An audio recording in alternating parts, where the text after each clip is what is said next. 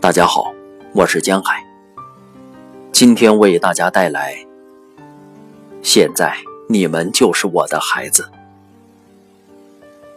妮娜·舒恩托，六岁，现在是一名厨师。战争前，我们跟爸爸一起生活。妈妈死了，爸爸上前线后，我们就跟着姨妈。我们的姨妈住在列别里斯基地区的扎多雷村。爸爸刚把我们送到他家不久，他的眼睛就不小心碰到了树枝上，眼睛被刺穿了，他的血液受了感染，不久就去世了。我们唯一的姨妈，只剩下了我和弟弟。而弟弟还很年幼，我和他一起去寻找游击队。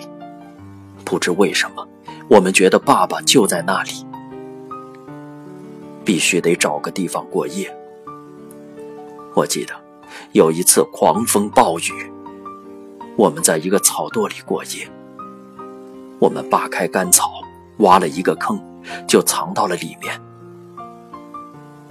像我们这样的孩子。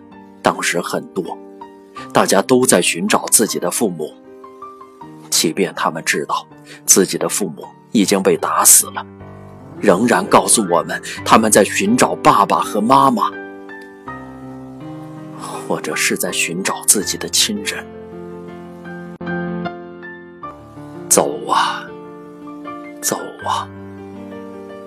我们到了一个村子，有一户人家开着窗户。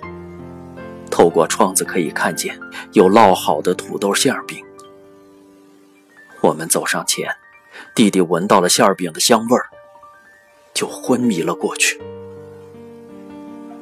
我走进这户人家，想给弟弟要一块馅饼吃，因为他饿得都站不起来了。我也不能拉起他，力气不够。我在房子里一个人也没有找到，还是忍不住撕了一块饼。我们坐着，等待主人回来，好让人家知道我们不是偷吃的。主人回来了，他一个人住，他没放我们走。他说：“现在你们就是我的孩子。”他刚刚说完这句话，我和弟弟就在桌子边上睡着了。我们住得很好，我们有了家。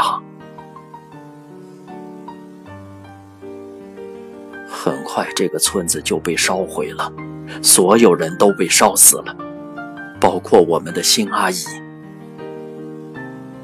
而我们幸存了下来。因为大清早我们就去采果子了。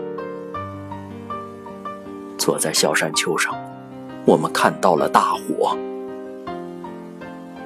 一切都明白了。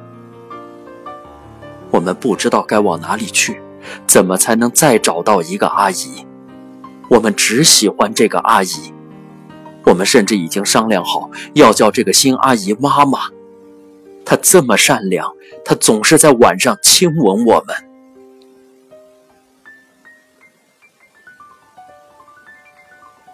游击队员收留了我们，我们从游击队坐上飞机，抵达了前线。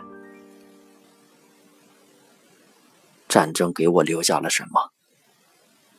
我不知道什么是陌生人，因为我和弟弟就是在陌生人中成长的。陌生人救了我们，对我们来说，他们怎么能算是陌生人呢？所有人都是自己的亲人。虽然经常失望，但我还是怀着这样的感情生活。和平年代的生活是另外一码事。